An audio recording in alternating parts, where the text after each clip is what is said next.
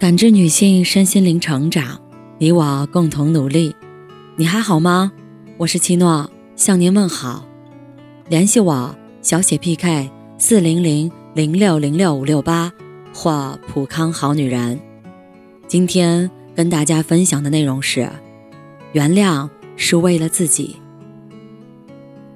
曼丽跟我说她恋爱了，从上段感情结束到重新开启新的感情。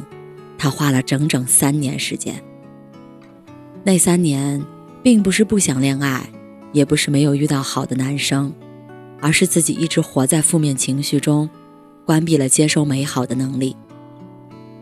曼丽说：“现在想来，真的很不值得。当初分手后，充满了对前任的怨恨，就希望他过得不幸福，所以老想办法要怎么报复。”前任的新恋情都被曼丽搅和得不得安宁，代价是，曼丽也一直过得很不好。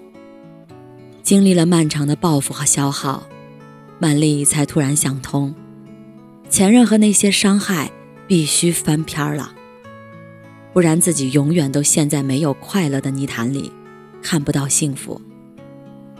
所以，她删掉了前任所有的联系方式。把精力全放在自己身上，生活渐渐有了阳光，也遇到了现在的男朋友。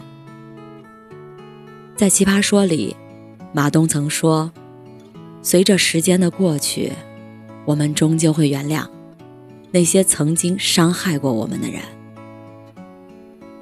很多人和事儿都让我们烦恼，不是因为它本身如何，而是因为我们太过在意。”才有了被伤害的机会。释怀，不是原谅了对方，而是选择放过自己。看过一个故事，在一辆火车上，有个醉汉喝得醉醺醺的，冲撞了很多乘客。一旁的女孩看到后问妈妈：“他是坏人吗？”妈妈说了句：“不，他只是不开心。”这位妈妈想到了自己，也曾经在挫折困苦的时刻，脾气暴躁，伤害过身边的人，所以她才不会和这个醉汉有所计较。路易斯·海在书籍《镜子练习》曾写过：“不愿意原谅是件对自己很糟糕的事儿，愤恨的情绪就像每天吞下一匙毒药，日积月累，会对自己造成伤害。”当你让自己被过去束缚，你就不可能健康，不可能自由。你是有选择的，你可以继续受困，继续愤恨难平，或者你可以帮自己一个忙，原谅并放下过去，然后向前走，创造快乐又充实的人生。因为原谅不是为了他人，而是为了自己。